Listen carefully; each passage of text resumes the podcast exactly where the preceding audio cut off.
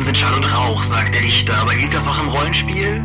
Von Alrik bis K Combat Mage, von Rapiero Floretti bis Mathilde Mitschuldige, unser Thema heute in Episode 54 des Dopecast.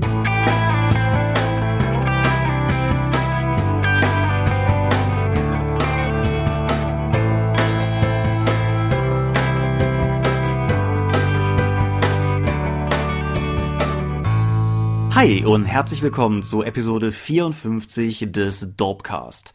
Zum insgesamt 55. Mal, Episode 0 nicht vergessen, sitzen wir hier und wollen sprechen über ein Thema, das mit Rollenspielen zu tun hat.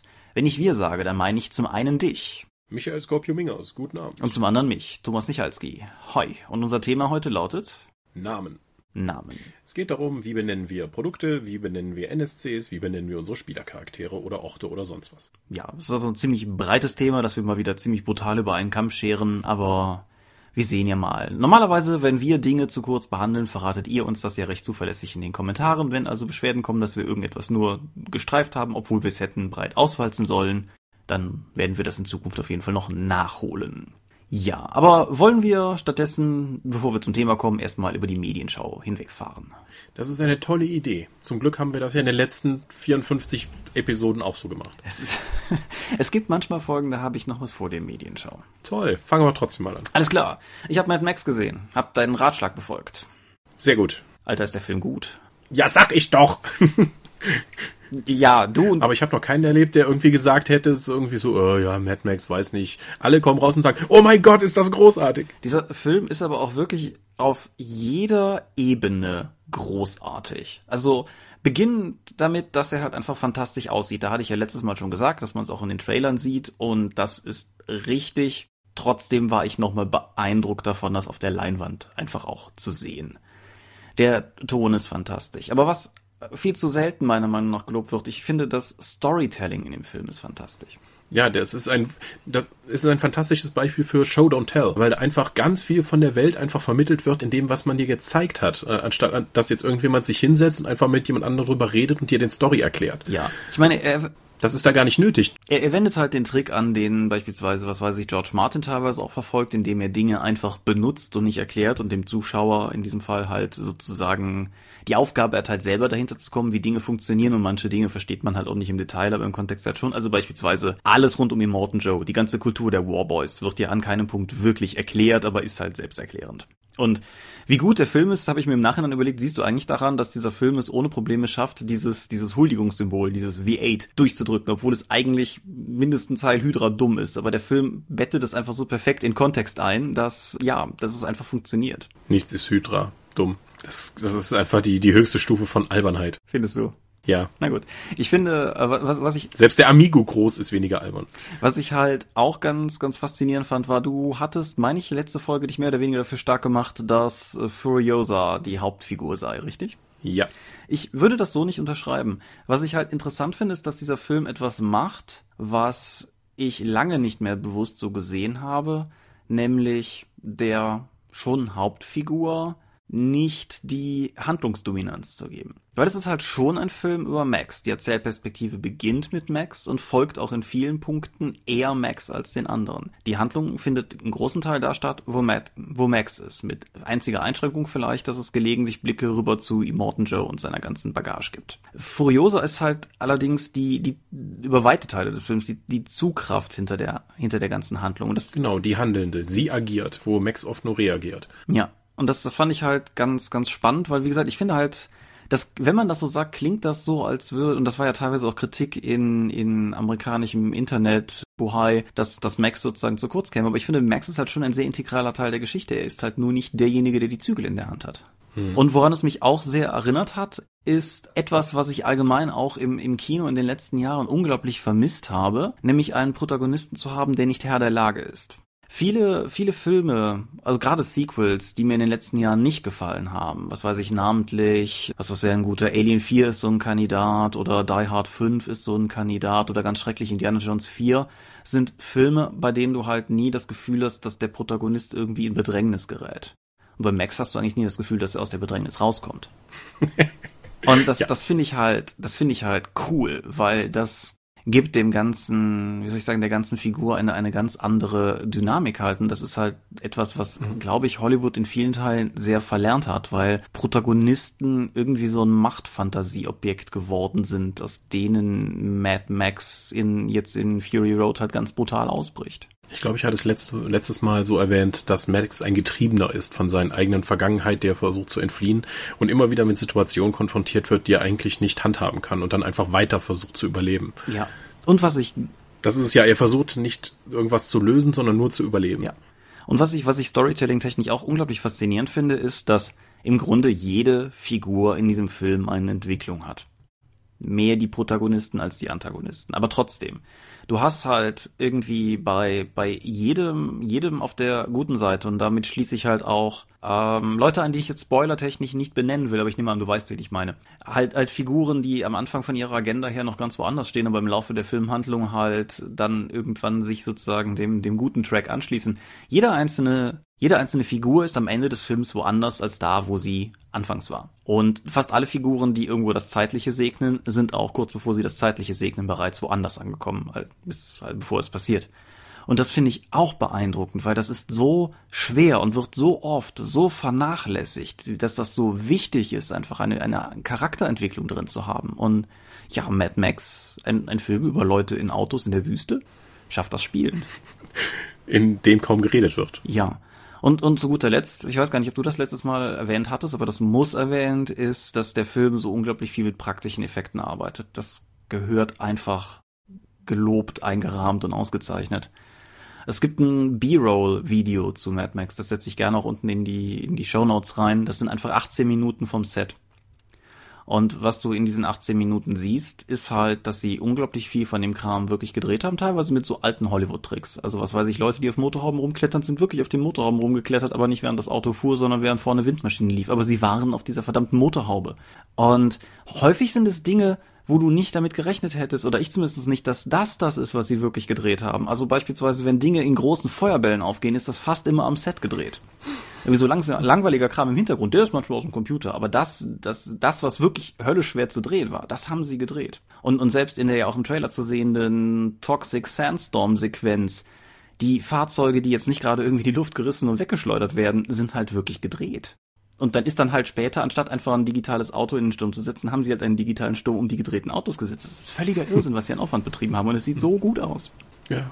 So, und nachdem ich dir jetzt sieben Minuten damit verbracht habe, dir was zu sagen, was du eh schon wusstest, nämlich, dass dieser Film gut ist, ja. würde ich sagen, höre ich auf. Wir haben gestern Hunter gespielt. Und ich weiß nicht, wie oft wir die Runde unterbrochen haben, um irgendein, ja, weißt du noch gestern bei Mad Max? Unfassbar. Hm. Aber ja, ja, wirklich guter Film. Dabei spielt ihr da sonst immer so ernstes Rollenspiel. Nee, wir spielen nur ernste Rollenspiele, wir spielen nur nicht ernst. das ist ein großer Unterschied. Finde ich gut. Ja. Ich habe gestern Abend auch noch einen Film geguckt, jetzt mal wieder über Amazon Prime. Kick-Ass 2. Mm. Den ersten fand ich ja bis zum Finale ganz toll. Äh, zum Finale hat er sich ja sehr vom Comic abgewendet und irgendwie Unfug gemacht. Mhm. Den zweiten Comicband kenne ich gar nicht. Ja, was passiert im zweiten Band? Die ganzen Figuren sind ein bisschen älter geworden. Der Sohn des Schurken aus dem ersten Teil äh, beschließt Rache zu nehmen. Ja, es ist weiter so eine Coming-of-Age-Geschichte. Aber so richtig was Neues glaube ich, führt er dem Franchise oder insgesamt dem Comic-Genre dann nicht zu. Kick-Ass wird halt zusammen mit ein paar anderen Leuten, die äh, macht er halt so eine Straßen-Superheldengruppe auf. Hitgirl versucht irgendwie von ihrem Superheldendasein Abstand zu nehmen und jetzt zum beliebten Girl an der Schule zu werden. Schließt er denn schon direkt an das an, was im ersten Teil passiert ist, oder ist es eher eine lose Fortsetzung? Da sind ein paar Jahre vergangen, aber ansonsten sind halt, schließt es da an. Okay. Es spielt halt nur ein bisschen weiter. Es ist immer noch extrem blutig, aber insgesamt war mir zu wenig Charakterentwicklung dafür da. Es war auch relativ plump, dass dann irgendwie sagt, oh, ja, das gibt halt einen Konflikt mit dem Vater, weil der Junge älter wird und dann wird halt der Vater von dem Schurken dann verprügelt und dann hast du das als Motivation für den dann nochmal loszulegen. Es war ziemlich banal, vieles daraus. Ich habe ein paar Mal gelacht. Es ist, wie gesagt, äh, der Splatterfreund kommt auch auf seine Kosten, aber Kick-Ass 2 bleibt hinter seinen möglich, blieb hinter seinen Möglichkeiten zurück. Okay, das ist ja kurz und schmerzvoll gewesen dann sozusagen. Ja, es, es geht. Also ich habe die Zeit, die zwei Stunden jetzt nicht, die anderthalb Stunden nicht bereut, wo ich es geguckt habe, aber da wäre halt mehr gegangen. Gerade gerade wenn auch die ganzen Antagonistentruppe, die er da aufbaut, gerade mit Mother Russia. einer ehemaligen KGB-Agentin, die halt irgendwie im Bikini dann rumläuft und Dutzende von Cops umbringt. Äh, hat schon Stil, das, das macht Spaß zu gucken. Auch wenn es natürlich wieder völlig überzogen ist, aber das ist ja Teil des Konzepts der Kick-Ass-Filme bzw. Comics. Okay. Gut, bleiben wir noch kurz bei, bei medialen Franchises. Ich habe es mal wieder getan. Ich habe einen Star Wars-Roman gelesen. Air to... Ein deutscher? Äh, nein, auf, äh, auf Englisch. Okay. Air to the Jedi ist der, je nachdem wie man es rechnet, erste Band aus dem Zeitfenster jenseits der Disney-Akquise. Also sozusagen der erste Star Wars-Roman, der jetzt im neuen Kanon erscheint. Ich mache da diese Klammer aus zwei Gründen drum. Zum einen gibt es noch einen Roman zu der Rebels-Fernsehserie, von dem ich jetzt tatsächlich nicht weiß, wo der genau liegt. Der aber auch sozusagen nochmal mit einem etwas separaten Branding eben als Rebels-Roman erschienen ist. Und auf der anderen Seite ist dieser Roman hier, der vor mir liegt, ein bisschen spezieller. Dahingehend, dass es eigentlich der dritte Teil war zu den anderen beiden, die ich vor einem Jahr hier im Dorpcast besprochen habe. Du erinnerst dich, da gab es einen Prinzessin Leia-Roman und einen Hans Solo-Roman. Ja, aber die, die, die alten waren doch noch Teil des Expanded Universe, das jetzt nicht mehr Kanon ist. Aha. Und der dritte davon ist jetzt also Kanon? Ja. das funktioniert aber Aha. auch deshalb, weil die Bücher nicht wirklich aufeinander aufbauen sondern das Konzept war eher eine lose verzahnte Reihe mit drei Romanen, von denen halt jeder Roman ungefähr zum gleichen Zeitfenster spielt, nämlich zwischen Episode 4 und Episode 5 und jeweils einen der drei großen Hauptcharaktere halt featured. Das waren halt entsprechend Prinzessin Leia und Han Solo in den ersten beiden Bänden und der dritte Band ist sozusagen der Luke Skywalker Roman. Und weil das gute Stück offensichtlich fertig war und von den Zuständigen auch wohl gelitten wurde, aber eben ursprünglich noch als Expanded Universe Roman verfasst wurde, ist das Ganze dann umgearbeitet worden und ist jetzt halt sozusagen der Startschuss für die neuen Romane. Das ist insofern ganz spaßig, als das Erben des Imperiums, Heir to the Empire, mit Timothy Zahn ja mehr oder weniger die alte Romanreihe in Schwung gebracht hat. Es gab welche, die vorher stattgefunden sind, aber es ist ganz klar gewesen, dass mit der Thrawn-Trilogie halt die ganze Sache in Bewegung kam. Und dass damals halt Air to the Empire und jetzt eben Air to the Jedi jeweils den Status setzt, ist ja schon irgendwie ganz niedlich. Was man im Endeffekt bekommt, all diese Veröffentlichungsquerelen mal außen vor gelassen, ist eine Luke Skywalker Ich-Erzählung. Das ist ja schon mal freakig genug. Und geschrieben wurde das Ganze von Kevin Hearn. Den kennst du vielleicht indirekt. Hier, wir hatten euch noch drüber gesprochen, die Chronik des eisernen Druiden, diese Romanreihe.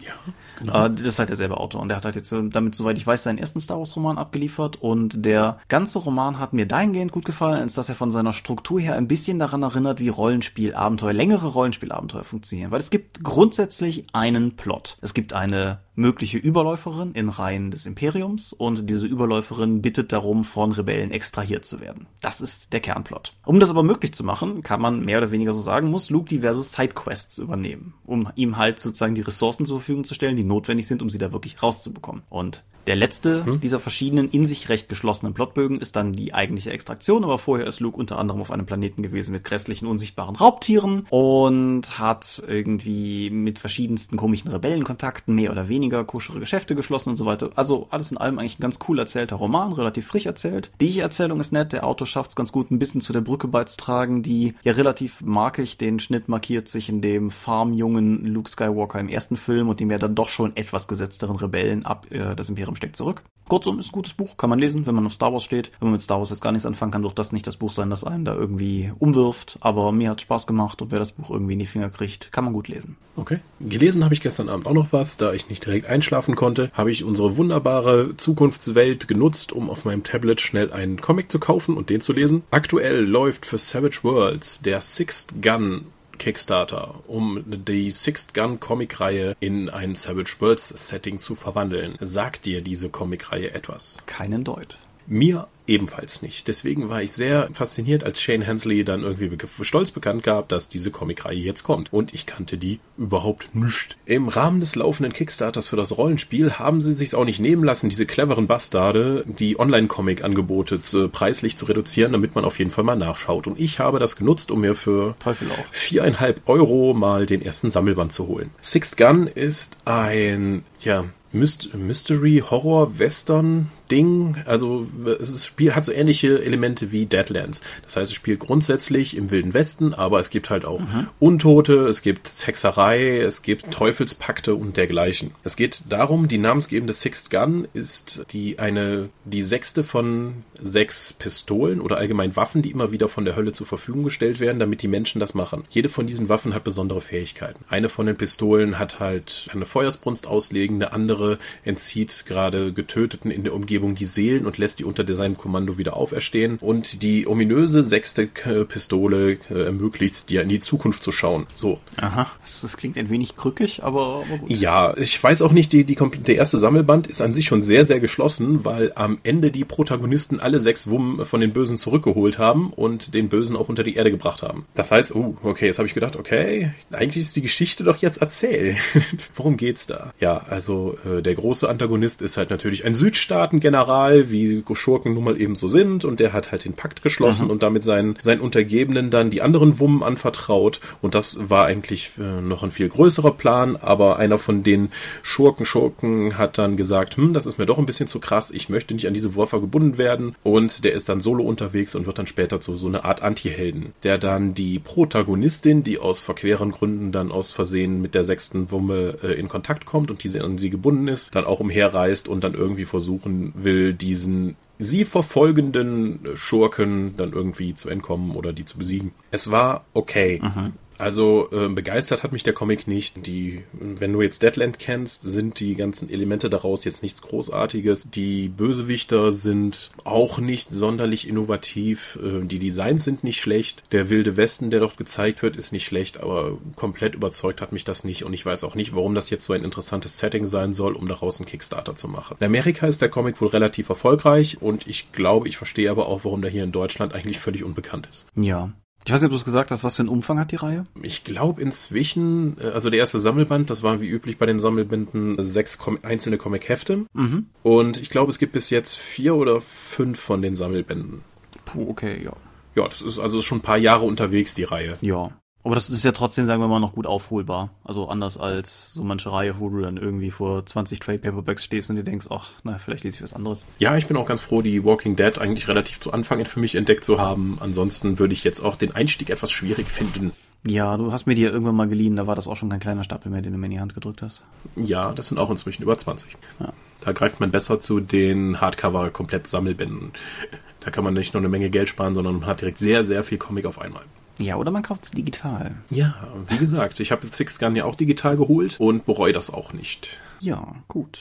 Dann bleiben wir noch kurz digital und bleiben tatsächlich sogar bei Dingen, die man auf Tablets macht, aber wir kommen zu einem Spiel. Ist dir Monument Valley schon mal untergekommen? Äh, nee. Das Ganze ist ein Puzzlespiel im weitesten Sinne, wo du eine kleine Figur, die aussieht, als würde sie ein Kleidchen und so einen Zauberspitzhut tragen, durch Level navigierst, die von ihrem ganzen Aufbau her an die architektonischen Zeichnungen von MC Escher erinnern. Oha. Sprich, es ist, sagen wir mal, die Logik ein wenig in Frage stellende Geometrie. Und das ganze Ziel eines jeden Levels ist es, mit deiner kleinen Figur wahlweise eine kleine Plattform zu erreichen, die das Levelende markiert oder aber einen Durchgang, der dich zum nächsten Abschnitt bringt. Um das zu ermöglichen, hast du am Anfang nur relativ wenig Möglichkeiten, sagen wir mal eine Plattform, die du drehen kannst, wobei auch das schon komplexer sein kann, als man meint, weil was jetzt gerade oben und was jetzt gerade unten ist, ganz im Stile der Escher-Bilder, manchmal einen überrascht, wenn man an der Plattform dreht, weil etwas, was für einen gefühlt halt unter einer anderen Plattform liegen sollte, perspektivisch an die andere zu grenzen scheint und dann kannst du da auch drüber laufen. Mhm. Und als wenn dir das, oder wenn das noch nicht reichen würde, dir sozusagen einen, einen Knoten ins Hirn zu machen, hast du dann spätere Level, wo du den ganzen Level drehen kannst. So ein bisschen wie es bei, wie heißt das Spiel, Fast? glaube ich. Nur, dass du halt bei Fast mehr oder weniger in quadratischen Schritten quadratische Level drehst, drehst du hier halt einen isometrischen, ja, im besten Sinne des Wortes, nicht euklidischen Level, den du durchqueren musst. Das Ganze hat eine Story, die allerdings genauso wie die recht minimalistische Grafik, die ist halt sehr, sehr flächig und dann in hübschen Pastelltönen gehalten. Auch die Erzählweise ist darin sehr, wie soll ich sagen, sehr, sehr ähm, abstrakt, so wie man es von einigen Indie-Spielen ja kennt. Es gibt eine offensichtliche Gegnerfraktion. Das sind, die sehen ähnlich aus wie du, sind aber schwarz und geben so Krähenkräfte. Wie ich? Wie die Spielfigur. Ach so. nein, nein, die, die Gegner sehen alle aus wie, wie du. Das ist, äh, die, die Gegner heißen alle Skorpion. Nein, also sind halt so, so Krähengestalten und krächzen dich halt an und blockieren den Weg. Das heißt, du musst manchmal Wege finden, die zu umgehen. Sterben in dem Sinne kannst du nicht. Du kannst halt nur in Leveln festhängen. Und das klingt ich fand, das klang interessant, aber nicht zwangsläufig wie was, was Spaß machen muss. Aber ich habe es mir dann irgendwann mal für, für iOS auf dem iPad geholt und war relativ schnell, relativ angefixt, weil es macht echt Laune. Und es ist verhältnismäßig schnell durchzuspielen. Es gibt dann nochmal zusätzliche Level, die man für mehr Geld nachkaufen kann. Das habe ich bisher nicht gemacht, wobei unser Dorpscher Matthias darauf beharrt, dass ich das auf jeden Fall tun muss. Ja, gucken wir mal. Das Ganze ist erschienen für iOS und Android, jeweils so Mitte 2014 und mit einem gebührlichen Abstand von fast einem Jahr vor einer Weile auch für Windows Phone. Aber wie gesagt, ich habe es jetzt auf dem iPad gespielt und ich würde zu einem Tablet raten oder zumindest zu einem großen Smartphone, weil die Grafik ist trotz ihrer Flächigkeit sehr schön und es lohnt sich, die dann auch tatsächlich genießen zu können. Und ja, wer, wer auf äh, Hirnverdrehung, künstlerische Spiele und ein wenig Nachdenken steht, der sollte Monument Valley sich auf jeden Fall mal anschauen. Okay. Gut. Wir sind ja heute früh dran. Dann ja. kommen wir doch mal zum Thema. Okay, wir reden über Namen. Herr Michalski, was haben Sie recherchiert? Ich möchte gewissermaßen gar nicht groß damit anfangen, was ich recherchiert habe, sondern erstmal nur sagen, wir beginnen mit dem, ich würde sagen, wir beginnen einfach mal mit dem produktbezogenen Teil der Folge. Und du so als Rollenspielmacher. Wie kommen eigentlich Titel zustande? Ja, das ist eine gute Frage. Das kommt darauf an, für welche Reihe. Also, wenn ich jetzt einen Battletech-Roman Titel haben möchte, muss das irgendwas mit Martialisches dabei haben. Kalkuliertes Risiko oder irgend sowas, was irgendwie militärisch nach Spionage klingt. Irgendwie so, sagen wir mal, ein männliches Thema. Das kann ich jetzt nicht einen Mechkrieger zum Verlieben nennen, weil das ist irgendwie nicht wirklich zielgruppenaffin. Großartig, ja. Shadowrunner der Herzen. Ich sehe Potenzial, aber ja. Ja, um neue Zielgruppen zu erschließen. Aber äh, ich bin unsicher, ob das dann für meine betreuten Reihen funktioniert. Ich bin ja immer ein Freund von von relativ klaren Titeln. Also dann, wenn ich jetzt, sagen wir mal, für Earthdawn was planen würde, würde ich das das Care-Handbuch nennen. Warum? Das ist das Handbuch über Care. Das heißt, ich rede da über die magischen Dungeons von Earthdawn. Bei Pathfinder haben wir ja sogar die Reihen vom Titel her vereinheitlicht. Dass du im Deutschen dann immer die Handbücher hast, das sind dann eben anstatt Blood of the Fiends oder Blood of the Angels oder so etwas, wie es im Original hieß, sind das die Tieflinge, die Asima, die engelsgleichen Golarions. Dass du dann eine durchgängige Linie hast, wo das einfach klarer ist. Genauso wie im Deutschen bei Pathfinder, Ultimate Combat, Ultimate Magic, äh, Advanced Class Guide und so etwas Ausbauregeln 1 bis Hümmele sind. Das heißt, wir haben die auch durchnummeriert, weil der Deutsche mag es gerne geordnet. Und gerade bei Pathfinder macht das Sinn, zumindest aus unserer Sicht. Also denk, denkst du tatsächlich, dass sozusagen sehr wie soll ich das nennen, sehr systematische Titel auch tatsächlich einen Vorteil bieten. Sie bieten einen Vorteil, aber du musst natürlich sehen, dass nicht alle in der Rollenspielszene gleich funktionieren. Wenn du eine Rollenspielreihe hast, die eher kreative Menschen ansprechen möchte, beziehungsweise eher äh, ein sehr freigeistiges System hat, kannst du auch wahrscheinlich fluffigere Titel benutzen, wo das nicht so klar erkenntlich ist. Ja. Was immer noch äh, dann auch funktioniert, sind Länderquellenbücher, wenn du dann erstmal immer den Namen des Landes nennst und dann irgendwie was Adjektivisches dahinter hängst, was zu dem Land passt. Taldor, das ewige Imperium oder Cheliax, das Reich der Teufel und dann immer noch was dahinter hängst, was das direkt erklärt, was anstatt einfach nur den Namen dahin zu hängen, was ja einfach nur Name-Dropping wäre. Mhm. Ja, okay. Ich bin halt unter anderem auf das Thema gekommen, zum einen, weil wir, das hatte ich letztes Mal, glaube ich, gesagt, Leute am Dorfstand hatten, die halt die 1W6 Freunde ansprachen, gar nicht, weil sie es kaufen wollten oder weil sie das Spiel jetzt konkret interessiert, aber weil sie den Titel einfach so geil fanden. Das hat offensichtlich einen Nerv getroffen. Ich bin aber auch nochmal drauf gekommen, weil ich halt über sozusagen die DSA-Produktnamen kam. Ich bin ja bekennender Anhänger der DSA 3-Titel, die in ihrer Klarheit nicht immer ganz eindeutig waren, aber die halt ein sehr, sehr eindeutiges Schema hatten, ne? Irgendwie Mantelschwert und Zauberstab, Lanzehelm und Federkiel und so weiter und so fort. Und das fand ich eigentlich auch immer ganz nett. Mhm.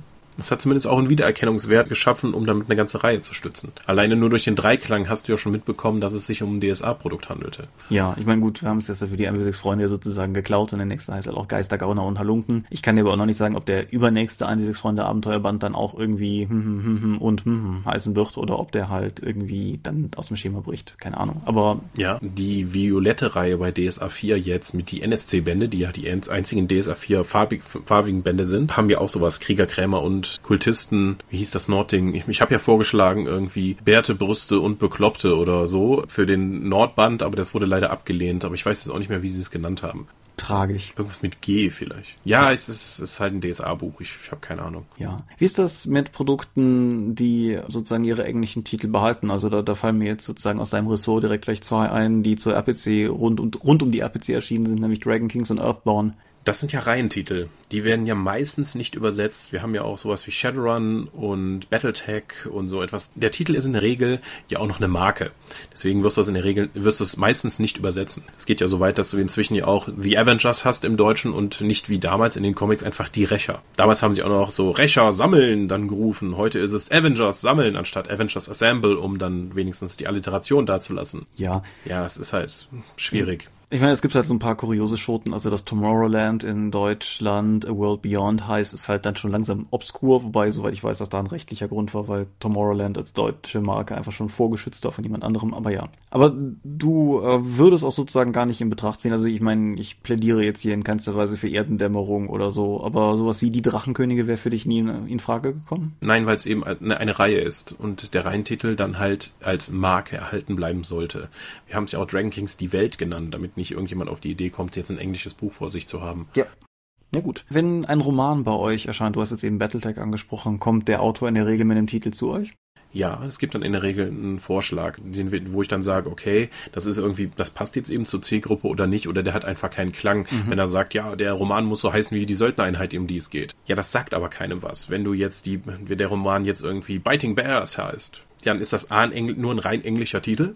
Das heißt, ich, wenn ich auf den, wenn ich aufs Cover gucke, sehe ich Battletech, Biting Bears und ich kann nicht auf einen Schlag erkennen, dass es ein deutscher, deutsches Buch ist. Das klingt erstmal banal, das ist allerdings für viele schon mal ein, Grund, sich nicht näher damit zu beschäftigen oder allein das Buch umzudrehen und zu merken, dass es einen deutschen Klappentext gibt. Das andere ist natürlich, dass der Titel erstmal nichts sagt darüber. Selbst wenn du so einen generischen Titel machst, wie eben gesagt, kalkuliertes Risiko oder ja. sowas in der Art Lass mich hier mal gerade neben mich greifen, was hier noch so riskante Ziele, Gier, Pfad der Verwüstung, super. Prinzip der Verwüstung, Waffengefährten, das sind alles martialische Titel und die passen zu Military Science Fiction, die ich eben machen kann. Deswegen Übersetzung ist in der Regel dann einfacher, weil dann nimmst du halt das, was es im Original war und machst darauf irgendwas cool klingendes Deutsches. Ja, gut, klar. Es ist interessant, dass du das ansprichst mit der Identifizierbarkeit von deutschen Produkten, weil ich mich gerade zum ersten Mal frage, ob das möglicherweise bei Filmen auch der Grund ist, dass Filme im Deutschen häufig grunddumme Untertitel bekommen. Oder ob das einfach daran liegt, dass die Macher noch einen grunddummen Untertitel drunter schreiben wollen.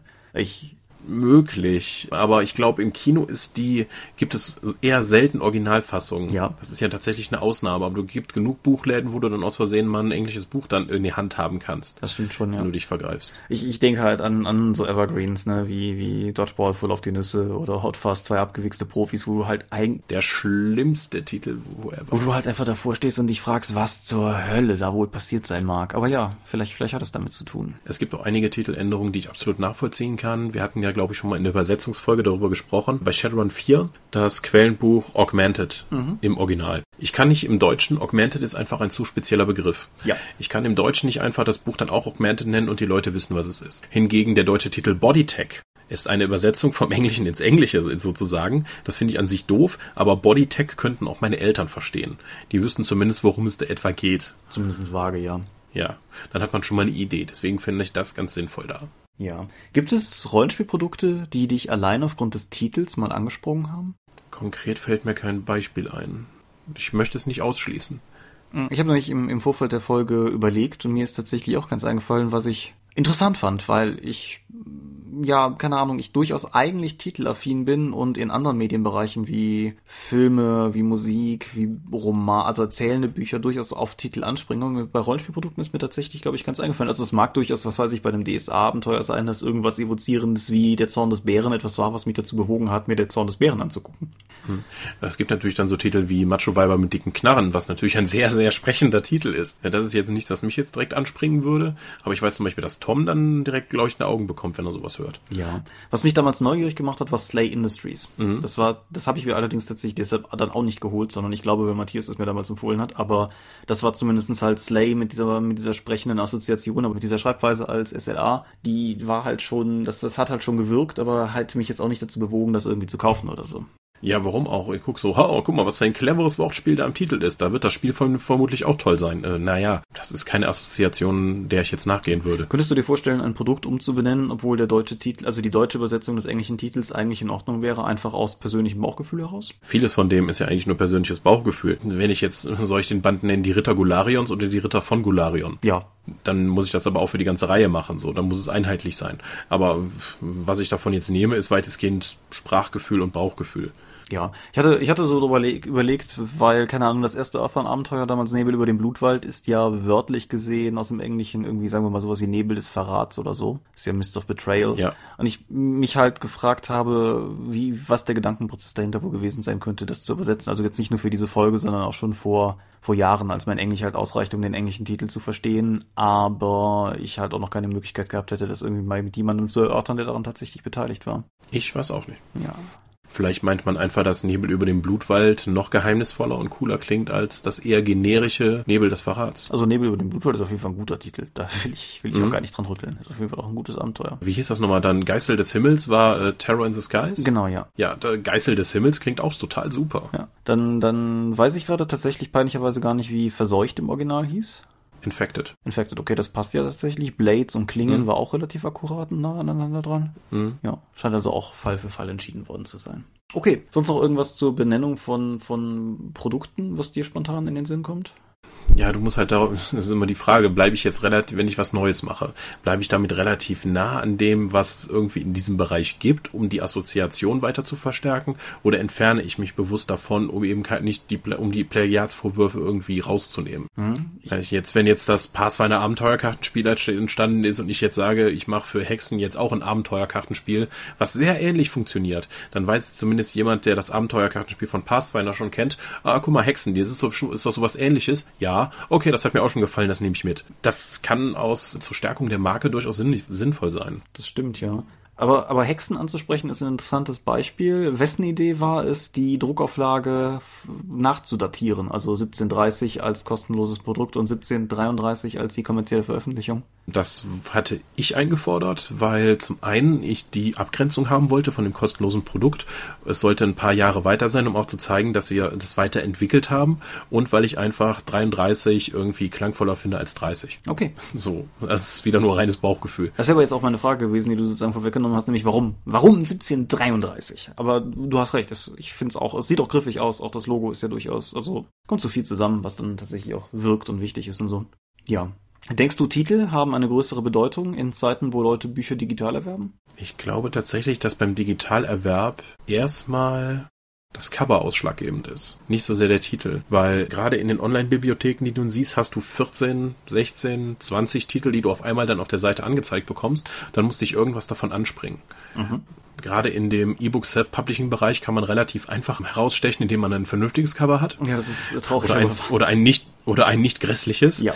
Und wenn man seine Reihe entsprechend aufmacht, aber dann muss auch der Titel dann irgendwie interessant darauf gestaltet sein. Wir hatten ja schon mal darüber gesprochen, wie die Titelgestaltung von Er ist wieder da war.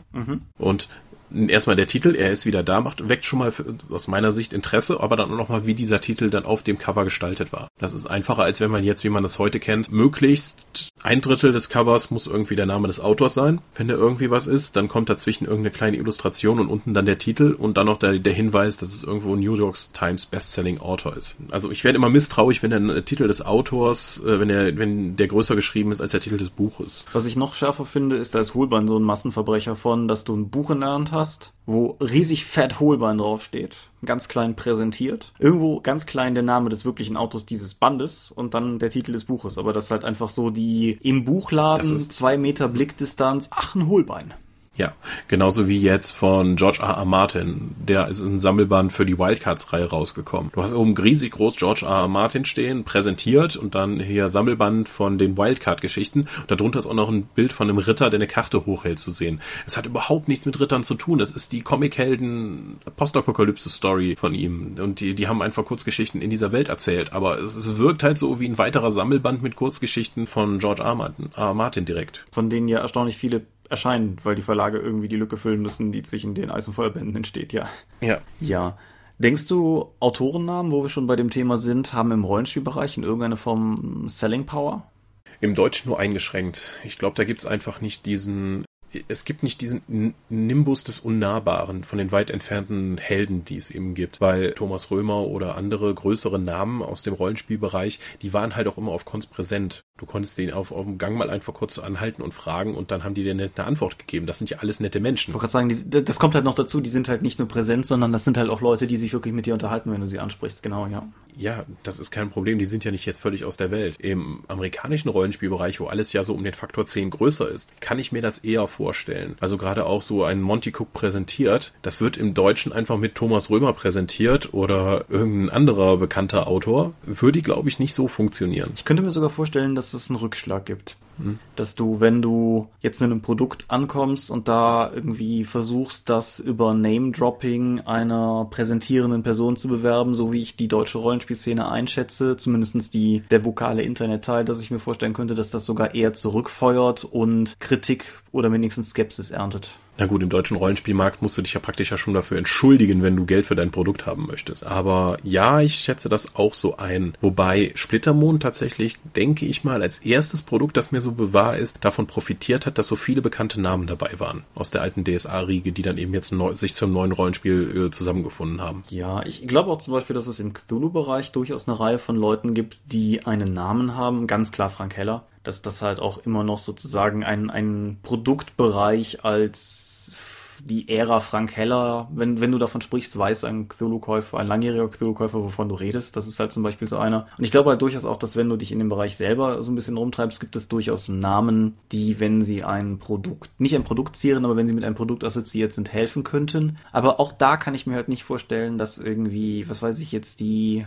Edition Steffen Schütte erscheint oder so. Das wüsste ich nicht, wie es funktionieren sollte. Hm. Was man bei der Benamung von Produkten auch noch beachten sollte, ist, dass es, zu, dass es keine Zweideutigkeiten gibt. Das kann natürlich sowas eines sein, indem man den falschen Fond benutzt und dann das Perry Roden Rollenspiel uns den wunderbaren Quellenband die drei Assis geschenkt hat, statt die Basis. Ja, wunderschön. Ich, ich guck mal, ob ich einen Screenshot oder irgendwas von dem Buch finde. Dann Den gibt's leider nur in sehr klein, aber das, wer es noch nicht gesehen hat, vor ein paar Jahren gab's auf Midgard-Basis das Perry Roden Rollenspiel und das hatte eine Schrifttyp für die Cover gewählt, wo das B halt aussieht wie eine 3, was dazu führte, dass anstelle der Basis dann die, die drei Assis dann als Quellenbuch verkauft wurden. Es hat für viel Heiterkeit gesorgt, ja. Ja, und vor allen Dingen durch den Abenteuerband die Kinder der drei Assis. ja. Ah, da kann ich bis heute drüber wenn, wenn lachen. ich keine guten Screenshots ähm, finde und das nächste Mal bei meinen Eltern bin, da stehen die Bände noch, dann mache ich Fotos und poste die auf der Dorf. Ah, Aber ja. Hm. Du musst dir natürlich auch vor Augen führen, dass wenn du ein Band rausbringst, äh, der mit Kurzgeschichten gefüllt ist, den du dann schmutzige Spiele nennst, dass du vielleicht eine Zielgruppe ansprichst, die du gar nicht so im Auge hattest im Vorfeld. Ja. Wenn es halt um Intrigen geht und um Politik und so etwas, nenn das Ding nicht schmutzige Spiele. Ja, da gibt's ja durchaus irgendwie es gibt einen Markt für sowas, ja. der ist sehr viel größer als der Rollenspielmarkt. Allerdings könnten die Käufer von den Geschichten über Katzenwesen und ähnliche Fantasy-Rassen, die politische Intrigen führen oder Spionage betreiben, doch etwas enttäuscht sein. Wie heißt die Videospielreihe Ratchet Clank? Die sind notorisch dafür, grundsätzlich zweideutige Spieletitel zu vergeben, so wie Up Your Arsenal. aber auch teilweise Arbeitstitel zu haben, die dann vom Publisher einfach abgelehnt wurden, von denen ich persönlich den schönsten Clockblocker finde. Aber Mhm. Ja, also das, also wenn, wie, wie immer gilt, wenn du es absichtlich tust, kannst du ja eigentlich alles machen, aber du solltest wissen, was du da gerade tust. Genau. Gut, jetzt haben wir bis jetzt nur über Produkte geredet. Aber was ja für die meisten Leute, die uns hier zuhören, wie relevant wird, wie benennt man Spielercharaktere, Orte, NSCs? Ja. Hast du da ein Schema? Kein spielübergreifendes. Es gibt so ein paar Eckpunkte, die ich wichtig finde. Ich finde grundsätzlich ganz egal, was es für ein Setting ist, müssen wichtige Figuren so eigen benannt sein, dass die Leute in der Lage sind, sich den Namen zu merken. Gerade wenn es ein wiederkehrender Charakter ist. Meine eben noch gestreifte Hunter-Runde ist dann ein ganz schrecklicher Kandidat für, weil wir spielen halt momentan maximal noch einmal pro Monat. Und es ist eine langlaufende Sandbox-Kampagne, was dazu führt, dass halt auch einfach unendlich viele NSCs bleiben. Und deshalb heißen die eigentlich alle schräg. Aber das hilft halt den Leuten, das sich irgendwie einzuprägen. Wenn die halt alle irgendwie Jack Smith hießen, dann wird's halt wahrscheinlich nicht funktionieren. Hm, ich weiß noch, als ich den Uturia-Abenteuerband gelesen habe, dass mir direkt aufgefallen ist, ich werde mir keinen einzigen von diesen NSCs merken können. Mhm. Weil die alle so Tichi Huchi Bachi, äh, so ewig lange Namen hatten, die so, ja, aus der Maya-Kultur entlehnt waren. Und das ist einfach so schräg, wir hatten es in der Exotik-Folge, dass ich einfach keine Chance habe, mich an die zu erinnern. Die werden immer heißen, ja, der eine Typ mit dem komischen Vogel auf dem Kopf oder hier der Goldfresser aus der einen Stadt. Die werden immer direkt Beinamen von den Spielercharakteren bekommen und die werden nicht die in den eigentlich intendierten Namen behalten in der Runde. Ein Abenteuer, das das für mich, finde ich, ziemlich gut gelöst hat, ist das dritte von den DSA 5 Beta-Abenteuern gewesen, Teil des Todes. Ein Abenteuer, mit dem ich insgesamt nicht so happy bin, wie man irgendwie nächste oder übernächste Woche auch nochmal im nächsten Beta-Tagebuch bei uns nachlesen können wird. Ich weiß, die Beta ist lange durch, ist mir egal, wir ziehen das jetzt noch zu Ende durch. Und die haben es halt so gemacht, dass die ganzen Waldbewohner, das ist halt im Regengebirge, die ganzen Waldbewohner haben halt komische Indio-Namen aber jeweils eine deutsche Übersetzung in Klammern. Mhm. Und das sind halt in der Regel auch, das liegt halt, ist halt auch kulturell begründet, das sind halt alles auch irgendwie sehr, sehr sprechende Bezeichnungen. Irgendwie Äffchen laut und wild ist so ein aufbrausendes kleines Mädchen. Mhm. Oder irgendwie benutzt Würgeschlange als Liane, ist halt ein Kämpfer im Dorf oder so.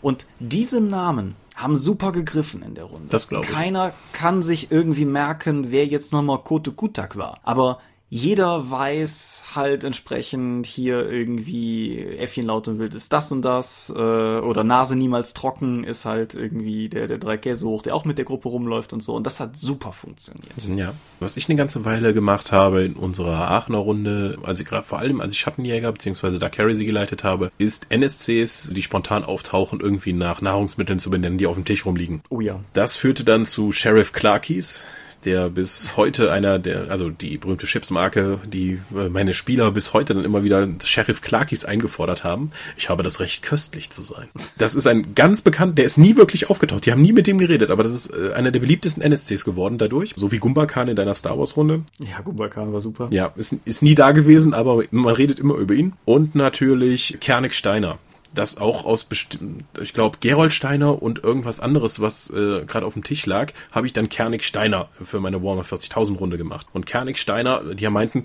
wer bei Warhammer Kernig Steiner heißt, muss einer der härtesten Säue überhaupt sein. Und später ist sogar eine ganze, sind glaube ich eine Mini-Kampagne von drei oder vier Abenteuern darum gegangen, dass sie Kernig Steiner ausfindig machen und dann sein Verbrechensimperium aufhalten. Und Kernig Steiner war der einzige NSC in meiner gesamten Spielleiterlaufbahn, der es geschafft hat, den Willenskraftwurf gegen den Psioniker zu bestehen. Unglaublich. Der Kernigsteiner ist eine legendäre Gestalt in dieser Runde.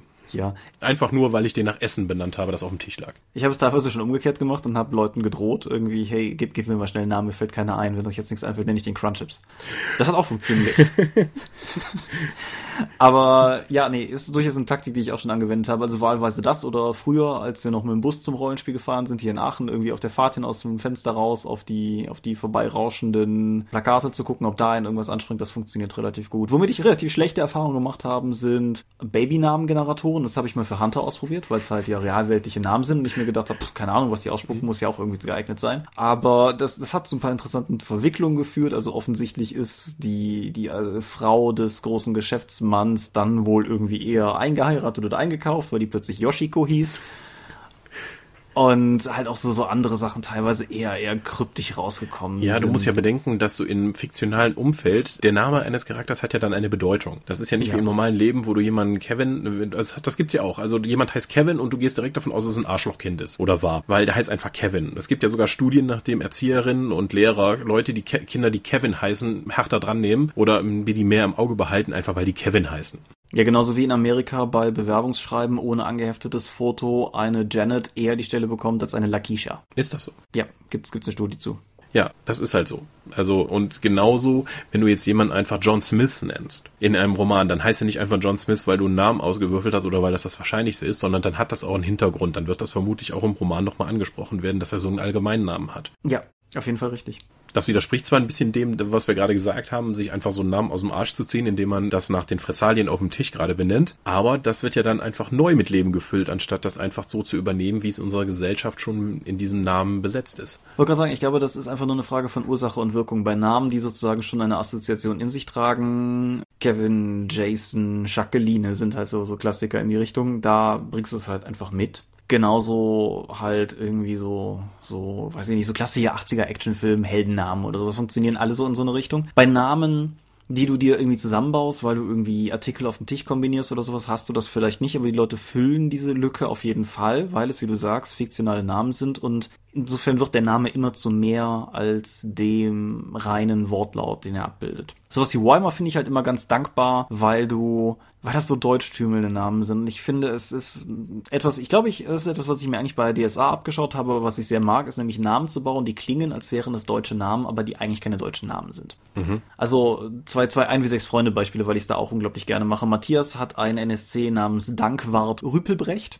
Mhm. Niemand heißt Dankwart, aber dieser Name bleibt sofort hängen und es klingt halt immer noch genug so, als wenn irgendein armes Kind auf dieser Welt oder in diesem Land Dankwart hätte heißen können. Genauso wie in meinem, sind jetzt beides Namen aus den Abenteuern im Grundbuch, wie in meinem Abenteuer ein Dörbert Mundglück vorkommt. Und Dörbert finde ich ist halt auch Klingt wie Dörte, nur schlimmer.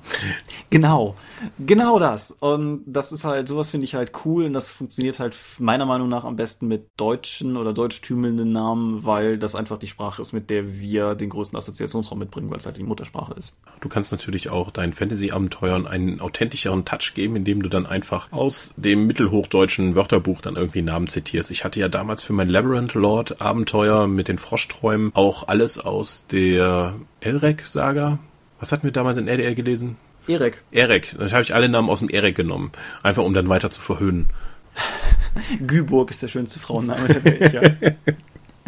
ja, ich habe das, ich habe das tatsächlich auch gemacht bei meinem Abenteuer mit Tanzbezug in der Cthulhu's Ruf. Boah, schieß mich tot. Zwei, glaube ich. Mhm. Das Mittelalter-Abenteuer von mir auf jeden Fall. Die ganzen NSC-Namen klingen sehr deutsch, sind aber ein bisschen krude und es liegt in dem Fall nicht daran, dass ich sozusagen deutschtümelnde Namen gebaut habe, sondern dass das eben mittelhochdeutsche Namen aus irgendwelchen Texten sind, die ich aus dem Studium oder sonst irgendwie da hatte. Und es macht halt irgendwie sozusagen direkt schon einen Unterschied, ob die Frau jetzt halt irgendwie Katharina oder Katharin heißt. Und ich finde halt, das ist ganz nett, um direkt auch das Mittelalter ein bisschen fremder zu machen, was mir halt bei Cthulhu ein Anliegen war, was vielleicht zu einem interessanten Punkt führt, nämlich der Intention hinter dem Namen oder so. Und ich wollte halt, dass alleine die Namen dafür sorgen, dass es sich ein bisschen weniger anfühlt wie so ein 60er Jahre Mittelalterfilm und eher wie tatsächlich eine fremde Zeit. Und habe halt gehofft, dass die Namen das ein bisschen transportieren. Hm. Wir haben in der Exotik-Folge darüber gesprochen, aber ich denke, wir sollten es trotzdem nochmal streifen. Wie stehst du generell zu so eher verkorksten Namen? Ich meine, du bist für Earthbound zuständig, das hat ja auch ein paar davon. Ja, wie viel Apostrophe kriege ich in den Namen rein? Ja, stimmt, das wollte ich eigentlich noch Ross Babcock gefragt haben, ob die Deutschen tatsächlich die einzigen sind, die Skrang richtig aussprechen können, weil die Amis sagen Skrang. Ob das korrekt das, ist. Äh, das würde ich dich eh noch gefragt haben, können wir genauso gut on VR machen. Ich, ich finde, das ist, ich, ich kenne keine andere Fantasy-Rasse, die einen solchen, solchen Stammtischkrieg auslösen kann wie diese Echsen, die irgendwo zwischen Skrang, Skrang und T-Skrang mhm. wildeste Schlachten auslösen können. Aber ich glaube, Earthdawn ist insgesamt relativ gut dafür. Ob jetzt Bar Saif, Bar Safe oder Bar Save ausgesprochen wird, es, es weiß niemand. Kers oder KRs. Mhm. Ja, Earthstone ist super dafür. Vielleicht sollte ich mal irgendwann so, sollte man das überhaupt mal machen, so ein äh, lautmalerische Lautmalschrift für Earthstone veröffentlichen? Spannende Idee. Ich glaube, du kannst sie nur feine machen. Ja, ist doch super. Dafür bin ich ja Rollenspielproduzent. Der, der alte DSA-April-Scherz von vor zwei Jahren oder so, mhm. wo, wo Eevee diesen, diesen Ausspracheguide eingesprochen hat, den finde ich nach wie vor großartig. Der, ja. der hat mir da auch ganz gut gefallen. Wie benennst du deine eigenen Charaktere? Wie, warum war Volja Wolnich Volja Wolnich? Äh, ich brauchte einen kieslevittischen Namen und ich habe zum einen ist es der äh, Nachname eines Mitschülers gewesen damals mhm. oder zumindest eine Verballhornung des Nachnamens eines Mitschülers und dann wollte ich gerne Alliteration haben und habe dann einfach nochmal geguckt, was gibt es denn im slawischen Gebrauch so für einen für einen passenden Vornamen, damit ich das Volja, Volnic hinbekomme. Aber es ist sehr unterschiedlich, je nachdem, was ich spiele. Wenn ich jetzt irgendwie sage, ich spiele jetzt hier die 80er Jahre Actionfilm-Parodie, dann hätte ich, dann spiele ich Max Fury oder oder Jack Steele oder äh, Wow, Jack Steele klingt ja auch nach einem anderen Genre. Ja. ja, das mag sein. Aber das muss dann irgendwas völlig over the top albernes sein, so richtig right in your face, wo es keine Subtilität gibt. Einer meiner ersten Earthstone-Charaktere hieß dann irgendwie Namor, bis mir dann irgendwie aufgefallen ist, dass es Roman rückwärts, da habe ich überhaupt nicht dran gedacht. Äh, aber selbst durch die Umstellung kannst du schon Fantasy-Namen erschaffen. Äh, ja, dann gibt's natürlich sowas wie weitere Zufallstabellen, wo du das Zeug einfach zusammenwürfelst.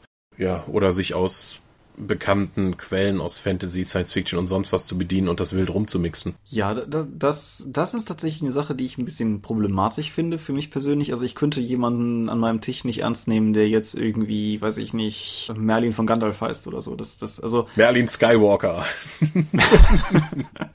oh ja, auf jeden Fall. Naja, das ist halt irgendwie, ich finde halt, ich finde halt, es muss irgendwie da, da ist die Belastung dann auch wieder zu groß mit den Assoziationen, die es mit sich bringt. Einfach wenn, wenn der Name zu groß ist, den du draufklebst, weil er einfach schon zu sehr gebrandet ist. Mhm. Meiner Meinung nach. Ja, es kann ja eine, also es gibt ja genug Drist-Klone, die dann irgendwie nur der Cousin von Drist sind und die dann irgendwie Litz de Urden heißen oder so ähnlich. Damit sagst du dem Spielleiter natürlich auch genau, was du davon erwartest. Nämlich hier, ich bin eine seelenlose Kopie und ich möchte eigentlich genauso gerne sein wie mein Charakter, weil der ist viel besser als ich. Ach, ich, ich, ich interpretiere wieder zu viel rein. Ja, möglich.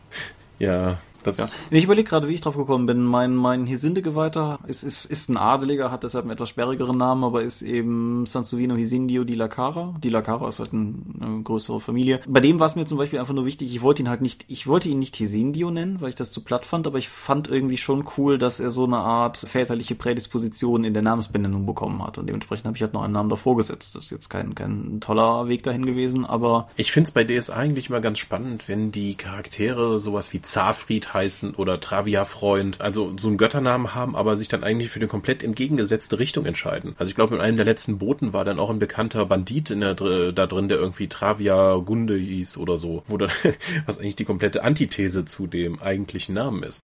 Was Namenslisten... Priodan der Paktierer, cool, ja. Priodan der Paktierer, warum nicht? Ich meine, in der sieben gezeichneten Kampagne gibt es, glaube ich, jemanden, den nennen sie Frevlerian. Und sobald ich den Namen höre, muss, werde ich, glaube ich, etwas misstrauisch, was diesen NSC angeht. Ich weiß noch, in der letzten, als ich letztes Mal noch DSA da mit Savage Worlds Regeln gespielt habe, bei Rabenblut, bin ich in dieser Namensliste über Rodriguez gespaltert, also sowas wie Rodriguez, nur mit Rondra halt. Und das fand ich so cool. Auf jeden Fall, den, der war mir so auch noch nicht bewusst. Ja, kann auch sein, dass er nur in diesem Fan-Download drin war. Was auch noch gut war, es gab eine Pulp-Roman-Reihe, die immer wieder im aventurischen Boten jetzt beworben wurde. Die ist von Rapiero Floretti. Das ist ja. der Held. Und ich bin so neidisch, dass ich nicht auf diesen Namen gekommen bin. Ich hätte so gerne einen Streunerhelden, der sich Rapiero Floretti nennt. In unserer alten DSA-Runde gab es zwei Groschen-Romanreihen, die von unterschiedlichen Klientelen gelesen wurden. Das eine war Kapitän Rötschreck und das andere war Hauptmann Falkenstolz. Und das, äh ja, das ist doch super. Ja, das sind halt diese sprechenden Namen, da weißt du direkt, was dich erwartet. Meine Gruppe hat mich fast für Nandophilia gekreuzigt. Der ist, äh, der mag wissen, nehme ich an. Sie, Die, aber sie genau, war, es war, war eine Nandos-Geweihte. Mhm. Nandophilia, ja. halt als NSC. Ja gut, soweit, soweit so gut. Wenn du, ich meine, du hast lange kein Abenteuer mehr oder so geschrieben. Aber Abenteuer, finde ich, bringen immer so ein bisschen die Schwierigkeit mit, dass du direkt einen ganzen Sack voll NSCs irgendwie benennen musst. Machst du eine Wertigkeit? Fest, sozusagen. Also so wie ich das eben gesagt habe, dass du wichtigen NSCs auf jeden Fall einen klangvollen Namen gibst und dass du halt eventuell andere Leute auch eher so Wegwerfnamen gibst. Ja, also, also gerade bei den 1 w 6 Freunden ist es ja relativ einfach, da kriegen die halt irgendwelche alberne Namen, da kriegt halt die, die Ökotüzi tatsächlich so ein Dörte von Gutmensch oder sowas äh, als Namen, wo, genauso wie in den alten Warhammer-Romanen, wo der der Name schon komplett verraten hat, was du für ein NSC vor dir hast. Oh ja, da waren ein paar ganz schlimme bei, das stimmt, ja. Ja, aber dann, wenn es nur irgendwie die Markt ist, die dir mal Hallo sagt, dann wird die halt von der erstbesten Eintrag auf der Namenstabelle dann irgendwie festgelegt und dann geht's weiter. Okay. Ja, das waren, glaube ich, weitestgehend die Dinge, die ich. Na, einen habe ich noch, den haben wir schon mal gestraft in der Übersetzungsfolge, aber was ich zumindest nochmal fragen würde, jetzt gerade sozusagen auch wieder in Bezug auf System, mit dem wir konkret zu tun haben. Du bleibst bei deiner alten Meinung, dass man Namen in der Tendenz übersetzt? An sich schon. Außer wenn es Lizenzvorgaben gibt. Das ist zum Beispiel jetzt, ich weiß nicht, ob wir damals darauf hingewiesen haben, bei War Machine Hordes Iron Kingdoms ja der Fall, dass Eigennamen von Charakteren nicht übersetzt werden dürfen. Das hat den, oh, Hinter das hatte den Hintergrund, dass zum Beispiel, wenn du einen Warcaster hast, muss das immer Krüger, muss der immer Krüger heißen. Im Deutschen kann ich den nicht mit Ü schreiben statt UE, weil sonst der Name geändert werden würde. Der Beiname kann allerdings übersetzt werden. Das war im Original The Storm Wrath und im Deutschen ist es halt der Sturmzorn. Das wird ein bisschen problematischer, wenn du, weil die Trolle und Alligatormenschen bei, äh, bei in dem Setting halt auch sprechende Namen haben. Da gibt es dann halt den Cackslayer oder Snapjaw, den Alligatormenschen. Und die heißen dann auch im Deutschen so. Das ist natürlich ein totaler Bruch, weil du hast die ganze Zeit Deutsch, Deutsch, Deutsch und plötzlich kommt englischer Name und du kannst eigentlich damit nichts anfangen. Weil es ist halt ein Fremdkörper mittendrin. Mhm. Ja, ich bin immer noch hin und her gerissen. So wie, wie ich es damals halt auch schon geäußert habe. Auf der einen Seite verstehe ich den Wunsch darin, was weiß ich, beim, beim Lied von and Feuer, dem Klassiker, irgendwie so Fremdkörper wie King's Landing aus, aus dem Sprachding rauszuholen. Auf der anderen Seite sehe ich halt auch gerade beim Lied von and Feuer, dass mir viele der Eindeutschungen nicht gefallen, ohne dass ich selber wüsste, wie ich es besser machen sollte, so dass ich mich dann teilweise so ein bisschen vor der, vor der Schreckhürde sehe, dass ich halt mich frage, ob man es überhaupt, sage mal, elegant machen könnte, weil Craig Hall ist ein Brecher in einem deutschen Text, aber Rallenhall ist auch einfach kein schöner Name. Ja, oder wenn du anfängst, halt Winterfell dann so zu lassen, was im Deutschen allerdings, wenn du überall deutsche Namen hast, eigentlich eine ganz andere Bedeutung hat. Naja, das, das Haus Stark auf Winterfell ist eindeutig muskulös und pelzig. Das, da hast du völlig recht, Thomas. Ja. Und auch King's Landing und im Deutschen mit Königsmund zu machen. Königsmund hat natürlich auch im aktuellen Sprachgebrauch eine ganz andere Bedeutung, was sich dann auch nicht erschließt in diesem Kontext. Es ist richtig. Ja, also wie gesagt, das ist durchaus eine Sache. Genauso wie das haben wir, glaube ich, in der Folge damals auch schon gestreift. Ich halt sehr lange überlegt habe bei der Neuübersetzung der Dumarost-Romane, die ich für, für Atlantis übersetze, ob ich halt die Planetennamen übersetze oder nicht. Und mich dann letztendlich dazu entschieden habe, sie im Englischen zu belassen. Zum einen, weil ich persönlich glaube, dass der Science-Fiction-Kontext einem eine größere Toleranz gibt, was die Übersetzung oder Nicht-Übersetzung betrifft. Gerade wenn es halt, sagen wir, moderne Menschen in einem modernen Setting sind, dann finde ich, gehen englische Begriffe eher durch, weil unsere Wirklichkeit auch so ist. Ja, wobei in dem Fantasy-Setting ja meistens nur Common gesprochen wird und es dann keinen Sinn ergibt, warum du verschiedene Sprachgruppen mischst. Ja, das, das kommt halt auch dazu, nein, aber das ist halt, und ich hatte halt bei Dumaris das unglaubliche Problem, diese Planeten haben halt alle so englische Einsilbenwörter, Toy, Hive und so weiter. Mhm. Und das, ich habe einfach keinen Weg gesehen, wie ich das rüberbringen sollte. Und auf der anderen Seite waren es halt alles Namen, wo ich mir gedacht habe, der Leser versteht, worum es geht. Plus, wie gesagt, es ist halt, es ist zwar auch irgendwie Space Fantasy, aber es ist eben schon Space genug und dann habe ich mich halt entschieden, es zu lassen. Zumal die alte Übersetzung aus den 60er Jahren das auch so gemacht hat. Das heißt, Leute, die damals eingestiegen sind, haben zumindest auch eine Kontinuität in den Namen. Mhm. Aber ja, da habe ich halt schon relativ lange dran rumgegrübelt, was eigentlich albern ist, weil es nur wenige Begriffe betrifft, aber es waren halt wichtige Begriffe. Ja, bei Battletech haben wir ein ähnliches Problem. Da sind, ist die Übersetzung von Einheitennamen uneinheitlich. Also da gibt es immer noch die Kellhounds als Söldnereinheit oder die Grey Dead Legion als Söldnereinheit, aber auch die Wolfsdragoner. Das sind nicht mehr die Wolf Dragoons. So, hm, wie ist denn das damals übersetzt worden? Einfach nach dem, was cooler klang. Das ist uneinheitlich. Kriege ich das heute noch raus? Schwerlich. Ja, genauso äh, noch so ein Dumares-Ding, es gibt die Universal Brotherhood. Mhm. Ein bisschen wie bei Shadowrun halt. Es ist eine Frage, ob es die universelle Bruderschaft ist oder die universale Bruderschaft. Weil das es beides sein könnte, aber was anderes ist. Mhm. Oder ob es die Bruderschaft des Universums ist, was wieder eine andere Deutung hätte. Das ist halt manchmal, manchmal musst du halt auch bei der Übersetzung von Namen eine Entscheidung treffen sich in mehreren möglichen Deutungen eines Wortes und die Frage ist halt tatsächlich, ob man das gut und zufriedenstellend machen kann. Das ist natürlich auch immer noch so ein Aspekt. Mhm. Aber das wiederum führt uns gerade wieder weg von der Benennung der eigenen Charaktere. Das stimmt. Aber ich glaube, wir sind erstmal durch. Also ich denke, wir werden noch viele weitere Kommentare und Hinweise bekommen auf Kram, den wir vergessen haben, wenn die Kommentare losgehen. Richtig. Im, Im Zuge dessen, ich bin ja normalerweise auch jemand aus der Don't Tell Me About Your Character Liga. Aber falls ihr coole Charakternamen habt, die ihr loswerden wollt, gerade gerade halt welche, die sich auch Außenstehenden ohne viele Erklärungen erschließen. Wie, wie hieß dein, dein Rapiero? Rapiero Floretti. Ja, also für sowas bin ich immer zu haben. Wenn ja, ja, loswerden genau. Und äh, was auch noch ganz toll war, ich habe ja über fast, ich habe ja über zehn Jahre lang in Insolvenzverfahren bearbeitet und da habe ich jedes Mal, wenn irgendwie ein also absurder Name rauskam, dann auch in meiner Datei abgelegt. Ja, das gab schon echt, manche Menschen heißen echt seltsam. IMDb bietet ja auch die Full Credits zu jedem Film. Und wenn man nur weit genug in die Techniksektion runterscrollt, findet man auch Namen, von denen man nicht glaubt, dass Leute so heißen. Aber mhm. die bieten sich auch durchaus an.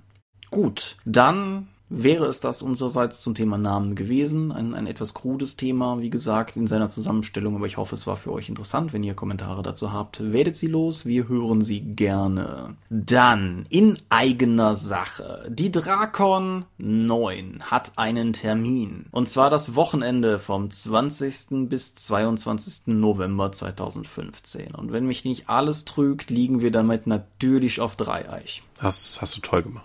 Es ging aber nicht anders. Es ging einfach nicht anders. Aus den Kombinationen, die sich aus unserer Verfügbarkeit, und wir wollen schon auf unserer eigenen Con sein, und der Verfügbarkeit des Hauses ergab, ist das der eine Termin, der einzurichten war. Wir hoffen dennoch, dass Leute ihren Weg in das malerische Rohren finden, das sich im November auch sicherlich in einem ganz anderen Licht zeigen wird als jetzt im April. Aber ja, selbes Haus, selbe grundsätzlichen Konditionen, wieder von Freitag bis Sonntag durchgehend gespielt. Diesmal mutmaßlich wieder mehr Rollenspiele. Und ja, wir werden noch oft genug an dieser Stelle darauf hinweisen. Informationen dazu gibt es wie immer unter drakon.condra.de. Das heißt, ich werde vermutlich auch im Dreieichkon sein und arbeiten und nicht auch im Drakon. Seufzel, ja. Aber da der Drakon ja mittlerweile wieder eine gewisse stetig erreicht, hoffe ich einfach mal, dass auch die Leute, die vielleicht wegen des Dreieichs verhindert sind, dann im Zweifelsfall beim nächsten Mal dann wieder kommen werden. Aber andererseits, vielleicht wollte ich auch lieber zum Drakon als zum Dreier, ich weiß. Nein, mal abgesehen davon, dass das irgendwie drei Stunden voneinander entfernt ist von der Fahrt. Ja, ich glaube auch tatsächlich nicht, dass die beiden Veranstaltungen sich in ihrer Ausrichtung ernsthaft Konkurrenz machen.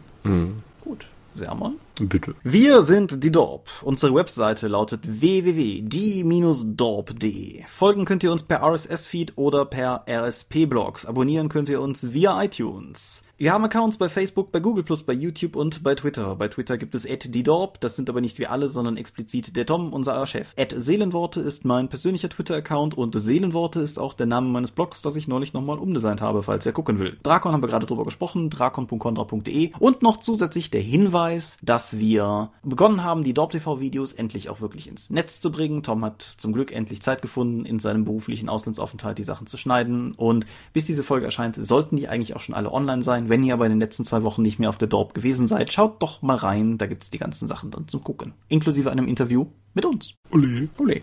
Gut, ich bedanke mich bei dir für dieses Gespräch. Bitte, bitte. Ich bedanke mich bei euch fürs Zuhören. Hm. Wünsche euch wundervolle 14 Tage und wir sprechen uns dann in eben jenen 14 Tagen an dieser Stelle wieder. Adios und ciao, ciao. Adieu und ciao, ciao. Du hast mein Ciao, ciao gestohlen. elender, elender Gauner. Auf Wiedersehen.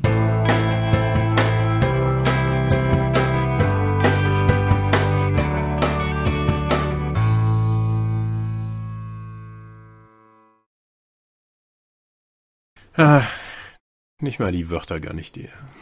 Ja, keine, keine, keine Gnade, keine Rücksicht. So ist das. Ja. Das Leben mit der Dorp ist hart. Äh, ich drück trotzdem auf Stopp. Ich tu das auch.